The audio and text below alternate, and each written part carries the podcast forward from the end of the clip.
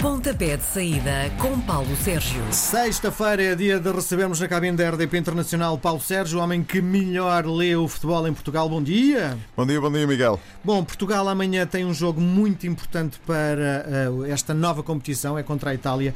Um, Quais os resultados que podem levar Portugal à, à pool final desta Olha, competição? Utilizando uma imagem do uh, uh, ténis, Portugal tem dois match points. Tem amanhã frente à Itália em Milão e depois tem na próxima terça-feira em Guimarães frente à Polónia a possibilidade de fechar o apuramento para a Final Four desta nova competição, desta Liga das Nações. Falta-lhe um ponto e, portanto, se vencer uh, uh, amanhã ou se empatar amanhã em Milão, uh, está apurado automaticamente para a fase que depois vai ser organizada. Em princípio, é organizada aqui em Portugal. As informações de que dispomos é que será a Federação Portuguesa de Futebol a organizar esta Final Four em junho do ano que vem, meia final e depois a final desta nova competição. E, portanto, Portugal falta-lhe um ponto. Se amanhã já fechar o apuramento frente à Itália, está resolvido. Se não, ainda tem na próxima terça-feira, frente à Polónia, em Guimarães, essa possibilidade. Um ponto, um empate. E achas que é conveniente jogar para o empate?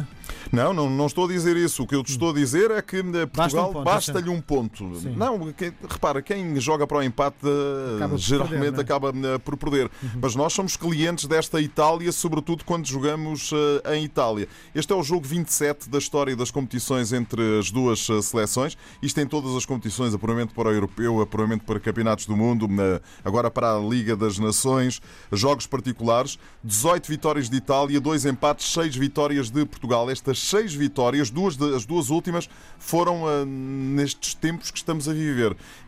Em 2015, num particular na Suíça, Éder marcou o único gol. Já não ganhávamos à Itália há 20 e tal anos. E depois, aqui no Estádio da Luz, no dia 10 de setembro, o André Silva marcou o golo que nos deixa muito bem posicionados para conseguirmos o apuramento para a fase uh, final. Ora, os dois únicos empates que conseguimos frente à equipa uh, italiana, apenas um foi a Itália e foi há mais de 50 anos, 1967. Eusébio, inevitavelmente, marcou de grande penalidade no Estádio Olímpico eh, frente à equipe italiana. 1 um a 1 um foi o resultado. Depois, eh, em 1992, também já há muitos anos, eh, empatamos nos Estados Unidos 0 a 0 num daqueles torneios de verão em que Portugal participou. Portanto, não vai ser fácil. Nunca conseguimos ganhar a Itália. O máximo que conseguimos foi um empate. Não vai ser nada fácil, mas esta seleção portuguesa não tem nada a ver com aquilo que, eh, enfim, Nem com outros italiana, anos. É? Nem a italiana. E o que é que aconteceu à seleção italiana? Perdeu o gás, não esteve no Mundial. Uh, o que é que motivou esta queda Repara, da seleção? O investimento que existe eh, na Federação Italiana de Futebol e no futebol italiano lato senso, os clubes italianos têm dinheiro ou têm algum dinheiro, mas o dinheiro que existe tem sido para contratar jogadores estrangeiros de qualidade para dar aquele apor de aquele extra, aquele plus de qualidade às equipas tem descurado um bocadinho a, a, formação. Repara, até há muito pouco tempo a seleção italiana era cliente assídua a vencer os campeonatos Todos, da Europa claro. de sub-21 anos. Hum. Estamos a falar de sub-21 porque Sim. tudo começa aí. Um, campeonatos de sub-19, de sub-17, que a seleção italiana estava em todas e deixou de estar. Passou a estar, por exemplo, Portugal, a Espanha, a Inglaterra, que tem vindo a fazer um trabalho fantástico ao nível da formação, e portanto os italianos têm que olhar outra vez um bocadinho para dentro, têm que perceber o que é que está a falhar para voltar a ter uh, uma seleção. Esta seleção italiana é uma seleção que se tem vindo a renovar, mas é uma seleção que não tem muitos jogadores da mesma equipa. Antigamente o, Milan, a Juventus, Repara, quando tu olhas para o 11 inicial da Juventus, agora seguimos a Juventus uh, semanalmente, eu diria mesmo diariamente, por causa do uh, Cristiano Ronaldo. O 11 inicial da Juve, quantos italianos é que tem? Não tem muitos, pois não? Não, não tem. Tem para aí um, dois italianos no máximo dos máximos. Tem os centrais, que já têm mais de 30 anos, quer o Bonucci, quer o, o Chiellini. Mas depois eh, o lateral direito é o João Cancelo, que é português. Os avançados são Mandzukic, eh, o Cristiano Ronaldo, eh, o Paulo Dybala. Nenhum deles é italiano, pois não. O Pjanic é da zona do meio campo. O Matteo Di não é, não é italiano, é francês. Portanto, esta globalização que aconteceu um bocadinho Estraga por todo o, o mundo, italiano. claro, tem vindo a estragar, porque os próprios italianos têm ajudado a que isso aconteça. Falaste há pouco em Cristiano Ronaldo. Eh, tenho lido nas redes sociais. Muitas pessoas questionam a ausência de Cristiano Ronaldo nesta prova. Consegue justificar qual o motivo? Não, a informação que tenho da Federação Portuguesa de Futebol é a informação oficial que dou por boa é que Cristiano Ronaldo ainda se está a adaptar à Itália. Ponto final, parágrafo. Vamos em frente. Bom, nós e ainda iremos- bem, porque a seleção, acho que isto, isto é quase um, um sacrilégio dizer isto, mas eh, a seleção tem realizado sem o Cristiano Ronaldo eh, exibições absolutamente extraordinárias. É verdade que não podes prescindir do melhor do mundo ou de um dos melhores jogadores do mundo, isso é incontornável. Mas ele é, é- é- a seleção tem, com este modelo que eh, Fernando Santos tem implantado na seleção, tem tirado, tem feito bons resultados. Vamos em frente. Jogamos Não- muito diferente com e sem. eu acho que o Cristiano Ronaldo tem um problema que é ele próprio assume que tem que ser eh, ele a resolver tudo. Eh, E o futebol é um desporto coletivo, e então se juntarmos ao desporto coletivo que é o plus de ter um dos melhores jogadores do mundo, somos muito mais fortes.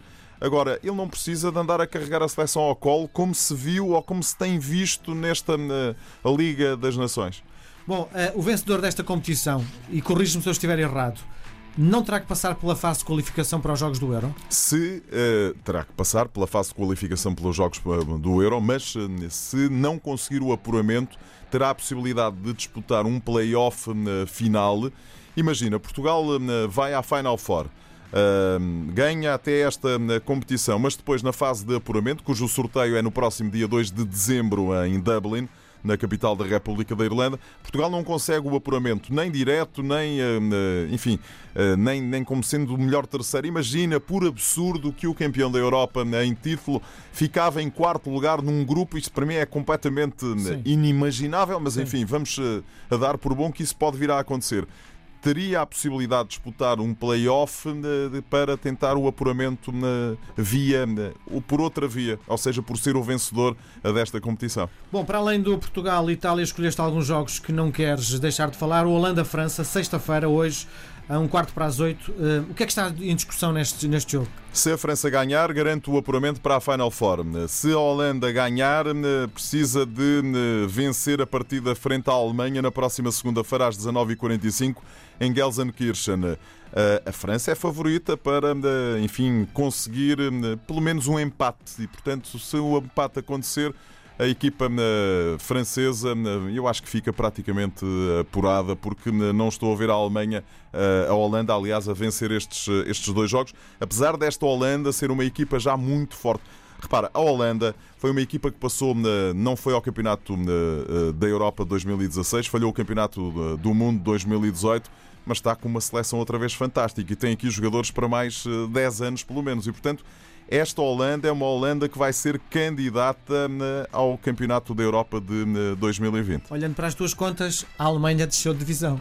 A Alemanha está, está pode vir a descer de, de desceu de divisão, desculpa-me, desceu de divisão. Portanto, vai jogar na, na, no- na- na- Liga B na próxima edição. É, mas eh, passa-se o mesmo com a Alemanha que se passou com a Itália. Não fizeram a renovação, descuraram a possibilidade eh, de formação fortíssima e, portanto, foram ultrapassados por outros países.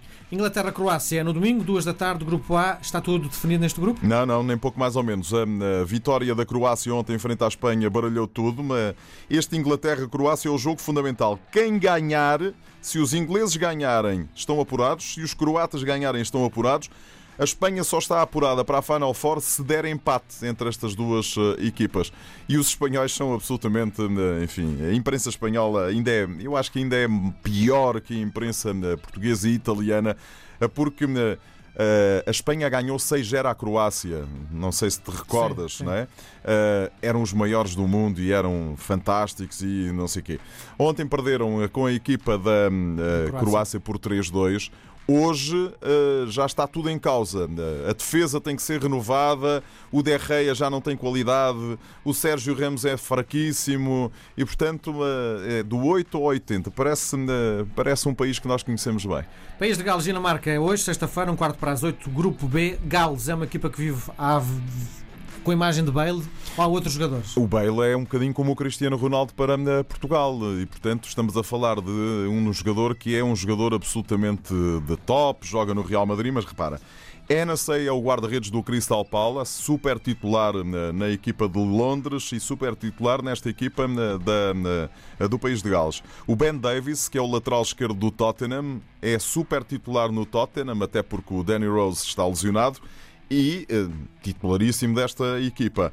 O Aaron Ramsey, que joga no Arsenal, e jogador de enorme uh, qualidade. O Sam Vox, que joga no Burnley, uh, o Andy King, que joga no Leicester, são todos jogadores. Bale é de outra dimensão, um bocadinho como Cristiano Ronaldo para Portugal, como Leo Messi para a Argentina, como, se tu quiseres, Maradona foi noutros tempos, como Eusébio foi noutros tempos mas eh, esta equipa é uma equipa que tem muitos jogadores a jogarem ao mais alto nível, sobretudo na Premier League, e portanto é uma equipa eh, que, com quem se pode contar. Se o país de Gales ganhar, faz 9 pontos, garante o apuramento.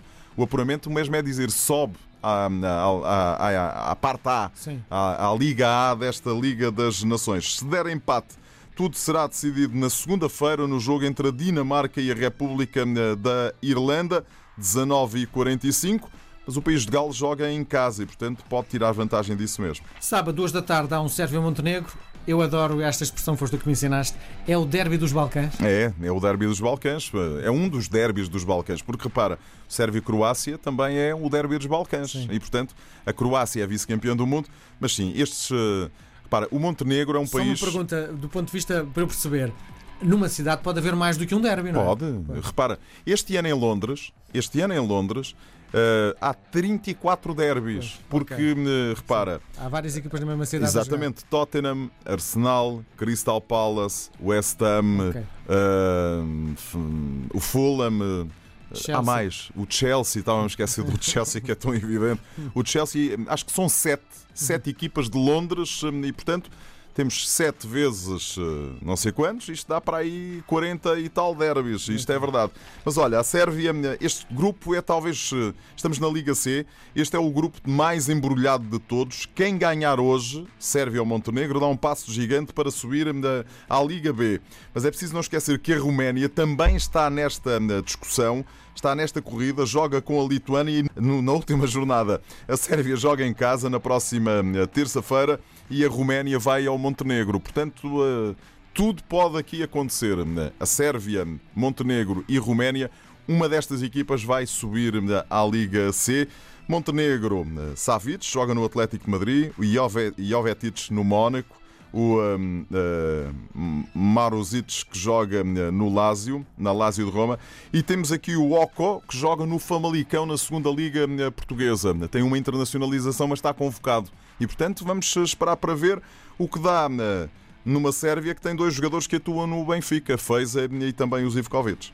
Muito bem, se fala quem sabe, quem sabe é Paulo Sérgio, nós voltamos a conversar sexta-feira que vem. Até para a semana. Às sextas-feiras, Paulo Sérgio faz uma antevisão dos jogos da jornada. Pontapé de saída às 10h20 na RDP Internacional.